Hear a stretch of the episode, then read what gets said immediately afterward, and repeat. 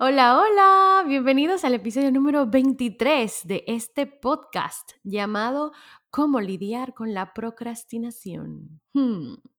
Mi nombre es Julissa Verónica y soy la host, persona, voz y humana detrás de Auténticamente.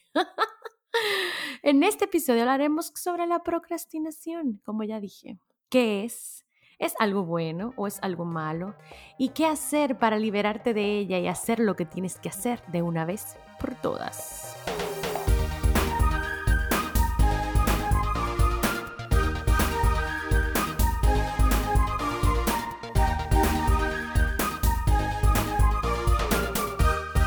Comentario al margen. ¿Dónde está Yulisa metida y por qué no está haciendo episodio del podcast? La verdad es que no quiero empezar cada episodio diciendo que lo siento mucho por la ausencia e irregularidad. La pura verdad es que los últimos meses, vamos a decir que el último año, este año, esta cosa, esta situación, he estado como en una montaña rusa, o sea, tengo muchos momentos buenos, muchos momentos no tan buenos, así como un remolino, un terremoto, como todo junto, ideas, proyectos, sueños, desanhelos, eh, depresión, bueno, no, o sea, no, estoy bien, estoy bien. Pero ya no quiero estar prometiendo constancia cuando sé, porque después me culpo y me siento mal a mí, conmigo misma. Y también no quiero como que ustedes estén esperando y no defraudarlos. Lo único que sí puedo decirles es que cada vez que aparezca por aquí, será con contenido preparado con muchísimo amor y con todo lo mejor de mí para ustedes. ¡Yay! Entonces, vamos al mambo. Hace unos años yo leí un artículo del New York Times que decía que procrastinar no era un asunto de ser vago, sino de manejo de las emociones. ¡Wow! O sea, señores, de verdad, de verdad, por primera vez yo entendí lo que me estaba pasando. O sea, porque todos esos memes de procrastination queen y que ya tú sabes que todo para después, that's me. Ustedes van a decir, concha, Yulisa tiene los lo peores hábitos del mundo, pero no. Lo que pasa es que la gente multipasional como yo, esto le pasa, esas cosas les pasan. Pero entonces, el artículo decía exacto, como que, que, la procrastinación no era un sinónimo de pereza ni de mala gestión del tiempo como la gente cree, ¿verdad que sí? La palabra procrastinación viene del latín procrastinare, que significa postergar para mañana o para después, ¿verdad que sí? Sin embargo, es más que postergar voluntariamente. También deriva de la palabra del griego acracia, hacer algo en contra de nuestro mejor juicio. O sea, en resumen, es hacerse daño uno mismo. Eso no se oye bien, ¿verdad que no? Eso lo dijo Pierce Steele. no se oye bien y es por eso que procrastinar nos hace sentir mal. Cuando procrastinamos, no solo estamos conscientes de que estamos evadiendo la tarea en cuestión que tenemos que hacer, ¿verdad que sí? Sino también que de hacerlo es probablemente una mala idea. O sea, evadir, ¿verdad que sí? Y aún así lo hacemos de todas formas. O sea, eso es como la locura, ¿verdad? Que si eso es irracional, eso no tiene lógica. Por eso también cuando procrastinemos mucho o solemos procrastinar siempre, cuando ya esto es un patrón, tú sabes, como un hábito que repetimos y repetimos, sentimos que andamos como con una nube negra que nos persigue y nos hostiga, andamos cargando algo pesado, o sea, como si fuera llover arriba de ti, no sé, como ese sentimiento como under the weather, como blue, como ah, así que se siente así, como, como se oye.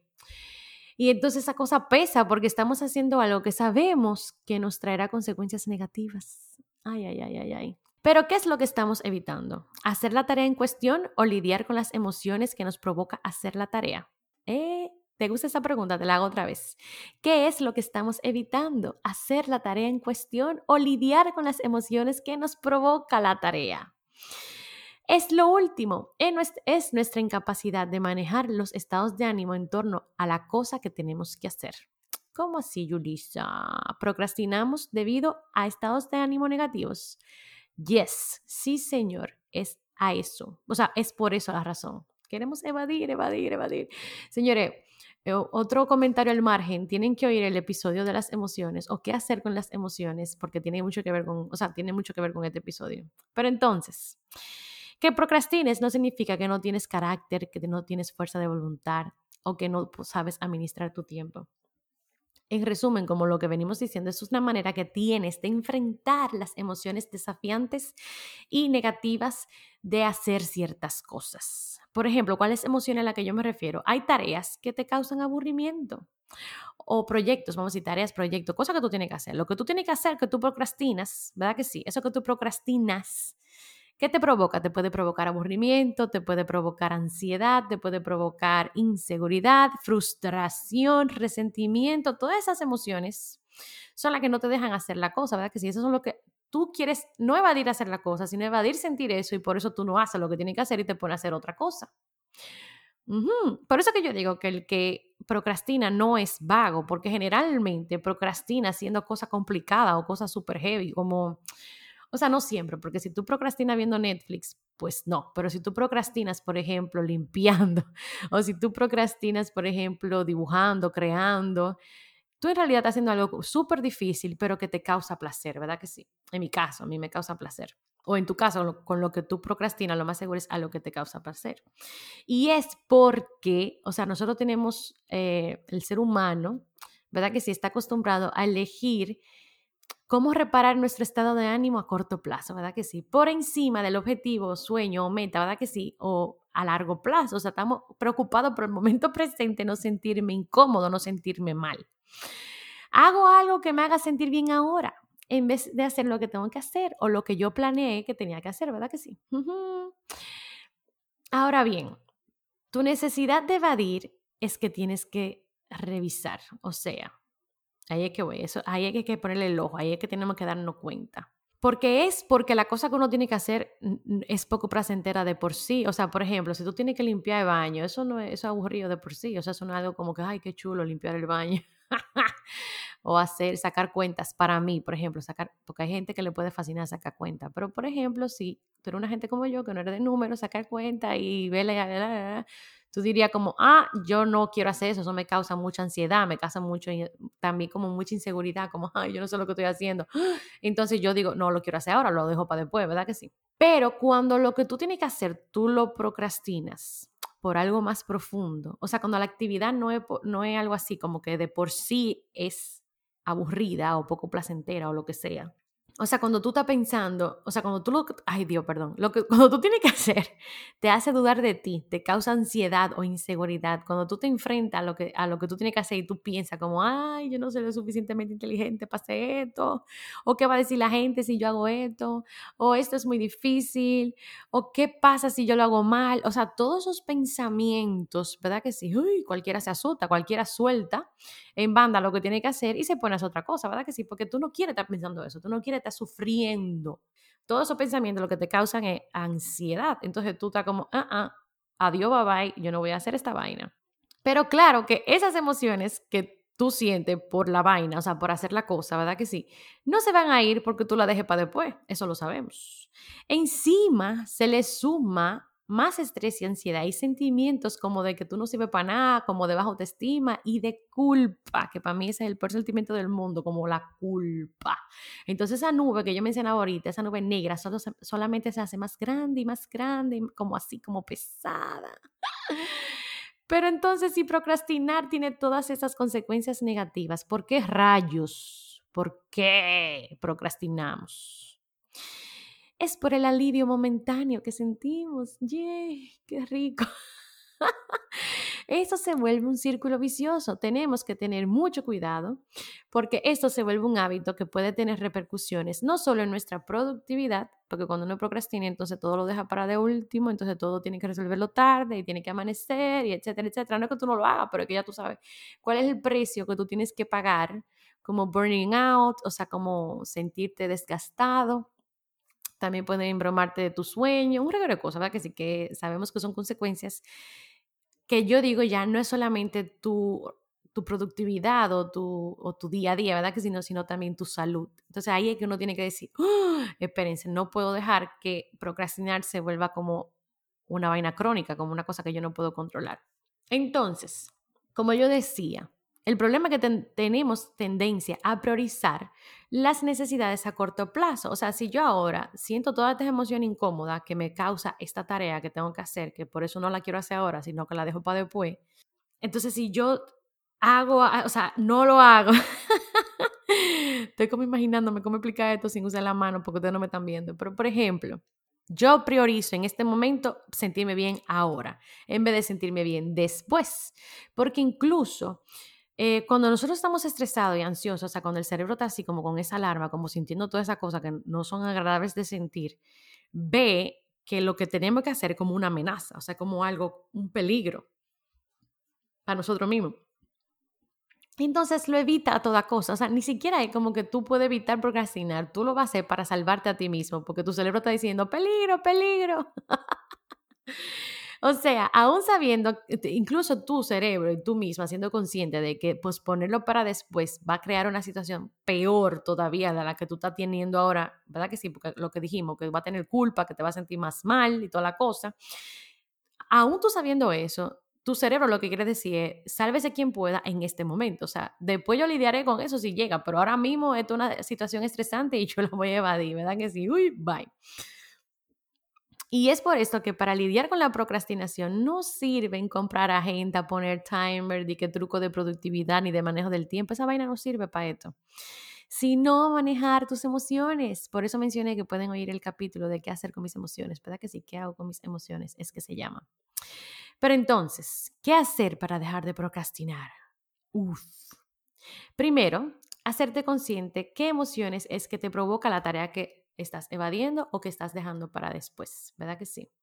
Y entonces también, ¿qué sentimientos de alivio, o sea, qué recompensa te, te provoca procrastinar? O sea, la actividad que tú usas para procrastinar, ¿qué sensación de alivio o de recompensa o de sentirte bien, de placer, ¿verdad que sí? Te provoca. ¿Por qué tienes que hacerte consciente de estas, de estas diferentes emociones o estados? Porque para cambiar el patrón vas a tener que buscar otra actividad, o sea, otra recompensa, ¿verdad que sí? Que te deje esa misma sensación de placer para que te permita ponerte en el mood de, ¿verdad que sí? que no sea claro procrastinando, porque si estás procrastinando no estamos haciendo nada. O sea, para romper el hábito tú tienes que buscar la misma sensación, pero con otra actividad. Generalmente yo diría que eso sería mejor manejando tus emociones. O sea, la mejor manera es trabajando tu inteligencia, inteligencia emocional, identificando cuáles son las emociones que te está provocando la actividad, ¿verdad? Que sí que estás evadiendo. Y entonces sentirlas o sea, procesarla, pasarla. En vez de tú decir, ¡Ah! esto me está provocando esta vaina, yo voy a salir corriendo. No, dejar lo que pase, porque si tú lo evades, pues nunca va a terminar como de pasar, ¿verdad que sí? Pero yo diría que también la, la opción más viable o la mejor que yo recomendaría es reprogramarse, o sea, reprogramar el cerebro a que piense que la cosa que tú tienes que hacer es buena, es válida, es divertida, es fácil, es como tú quieres hacerla, porque por algo tú dijiste que la iba a hacer, es como es como, claro, y tú dirás, ay, qué fácil, Yulisa, cambiar el cerebro. Si, si esto que yo quiero hacer me está causando todas estas cosas como estrés, como ansiedad, como miedo, como, como, este, como que te hace sentir incapaz, ¿verdad que sí? Porque por, por eso que tú lo estás evadiendo. Tú me dices, Dicky, ¿cómo tú quieres que yo reprograme el cerebro? Que ya eso no me cause nada, para nada, para nada, para nada. Bueno, aquí te digo que tú te puedes ayudar de técnicas de NLP, que son de ¿cómo es? reprogramación neurolingüística, Puedes trabajar con un coach para eso. También puedes trabajar tus emociones en cuanto a esa situación. ¿Por qué tú te sientes así con un terapeuta? Yay. O tú mismo haces el trabajo, pero yo digo, tú sabes que cada quien tiene su proceso. Pero hacernos conscientes es el primer paso. Ya después que tú te das cuenta, no es que tú vas a dejar de procrastinar mágicamente, como yo digo, pero sí como que tú te vas a cachar cuando tú estás procrastinando y vas a decir, oh, espérate, aquí que yo empiezo a procrastinar, esta es la actividad que yo hago cada vez que procrastino. O esta es la actividad que yo siempre procrastino porque hay cosas como que uno evade más que otras, ¿verdad que sí? Entonces, como ponerle el ojo ahí, como por qué yo procrastino eso.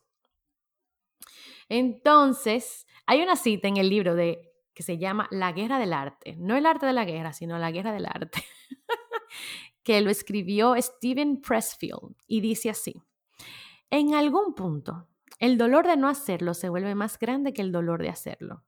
La voy a repetir.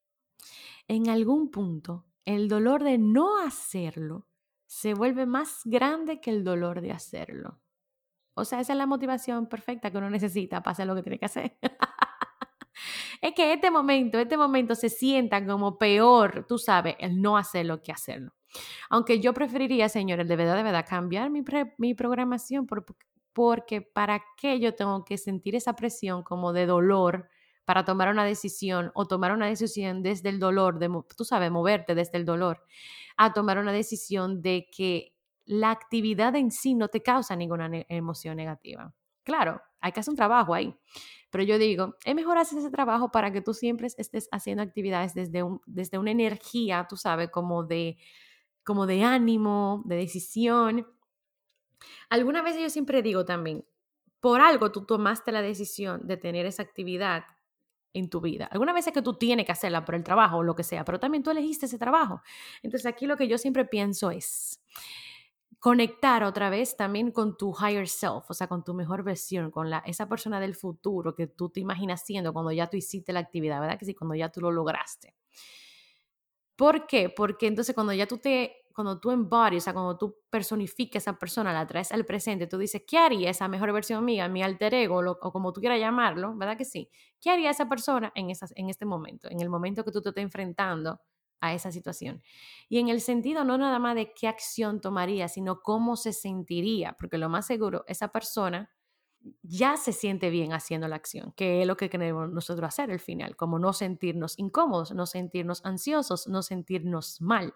Entonces, Ay, eso también es un episodio de eso, que sé que cómo conectar con tu intuición. Pero en realidad, en realidad, a mí me encanta. Cada vez que yo voy a planificar, cada vez que yo tomar decisiones, que voy a tomar metas, o cuando yo me siento como medio lost, yo hago ese, esa, esa visualización de conectar con mi higher self. Porque yo quiero diseñar mi vida en base a la mejor versión de mí, no a la versión de la que yo siempre he sido, a la que tiene los resultados que tengo hoy que a mí no me gustan. Al menos, claro, si los resultados que tú tienes no te gustan. Si te gustan, por seguir tomando decisiones desde el punto donde tú estás. Entonces, tomar decisiones y acciones desde esa perspectiva te llevará más pronto a ser esa persona y a dejar de ser la que siempre ha sido, lo que yo te estoy diciendo. Y es con ese sentimiento también de tomar acción, pero también de qué siente esa persona, cómo se siente haciendo lo que tiene que hacer, ¿verdad que sí? Porque te voy a decir una cosa, y también voy a traer a colección otro último punto que nadie nunca dice, en, que te haga la pregunta, tú supiste, como, ¿es esto que tengo que hacer algo que quiero hacer? ¿Verdad que sí? En el quiero, yo estoy hablando de, porque hay cosas como, a mí me gusta preguntarle eso a la gente. Alguna vez la gente dice, yo no quiero hacerlo, pero tengo que.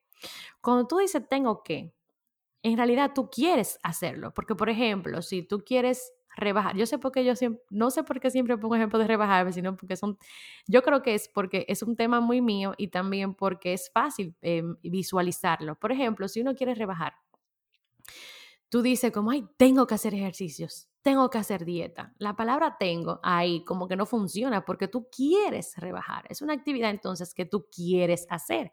Tú quieres hacer ejercicio y quieres hacer dieta porque esas cosas te van a ayudar a lograr lo que tú quieres, ¿verdad que sí? Entonces ese tengo hay que quitarlo de ahí. Entonces, pero la pregunta que yo te quiero hacer es, ¿es esto que tengo que hacer algo que quiero hacer? Ahí voy acompañada, ¿verdad que sí?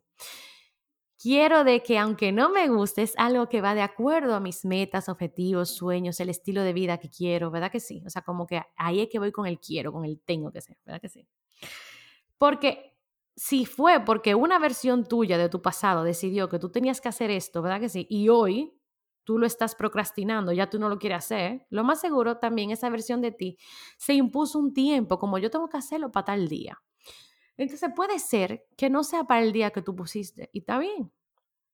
Pero también puede ser que la persona que tú eres hoy en este momento, la que está visualizándose de cierta manera, cuando tú haces el check-in, ¿verdad que sí? Y dice tu visión de futuro, ¿quiere esto?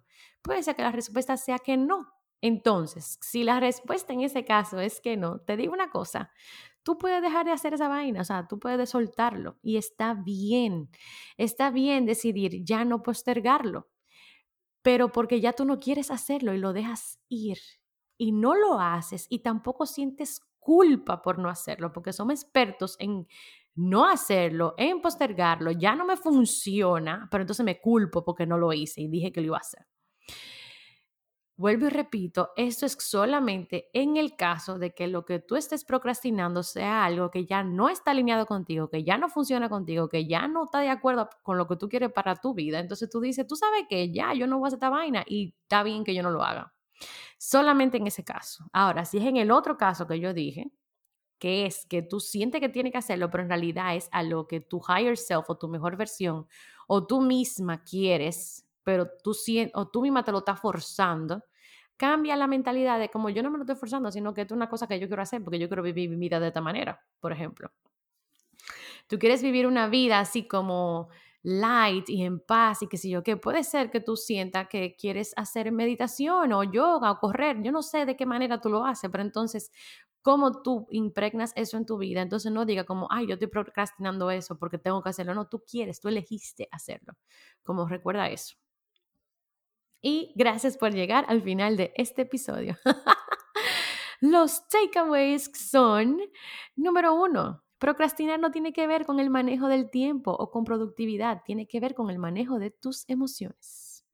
Número dos, para dejar de procrastinar tengo que buscar la manera de darme la recompensa de procrastinar.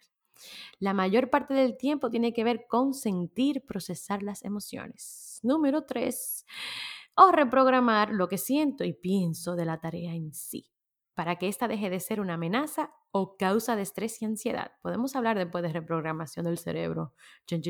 Me encanta como con cada capítulo yo me doy cuenta de que puedo hacer otro capítulo, otro episodio. Número cuatro, hacerlo incómodo porque no hacerlo será peor que hacerlo. Conecta con tu higher self para que tomes acciones inspiradas en la persona que quieres ser, no en la persona que siempre has sido. Y si en verdad no quieres, es la número 5, perdón, número 5, y si en verdad no quieres hacer la cosa en cuestión, déjala ir sin culpa. Let it go, let it go. Aunque Yolisa no te ponga a cantar. Entonces, si te gusta este podcast y su contenido, recuerda que puedes apoyarlo dejando un review o reseña honesta en Apple Podcast. Gracias, gracias, gracias. Y compartiéndola con toda tu gente. La semana que viene es mi cumpleaños. ¡Yay! Señores, yo estoy emocionada ahora diciéndolo, pero en víspera de mi cumpleaños yo siempre estoy como, ustedes saben, haciendo check-in, dándome cuenta cómo está mi vida, cómo está la cosa que yo quiero hacer, eso mismo de que lo que yo planifiqué pero que no he hecho, como haciendo las paces también con toda la situación, toda la aceptación y sintiéndome bien. Em, en realidad yo me siento, no, ay Dios mío, ahora que lo estoy diciendo, no sé cómo me siento porque he pasado muchas tormentas, pero gracias, desde ahora puedo decir por otro año más de vida, estoy en celebración, estamos en celebración. Recuerden que tenemos Patreon, o sea, patreon.com slash auténticamente. Recuerden también que tenemos un grupo de Facebook que se llama Auténticamente Insiders. Aunque señora, yo estoy pensando que debería llamarse Viviendo Auténticamente. Voten, díganme, cuéntenme. Si quieres más información, sigue el hashtag auténticamente podcast en Instagram para que no te pierdas de ninguna novedad. Las notas y recomendaciones siempre están disponibles en mi página web www.julisaveronica.com y si quieres escribirme puedes hacerlo a hola.julisaveronica.com. Quiero escucharte. Te deseo que hagas todo lo que te propones hacer, dejes de procrastinar tus sueños y sigamos juntos viviendo auténticamente. Adiós.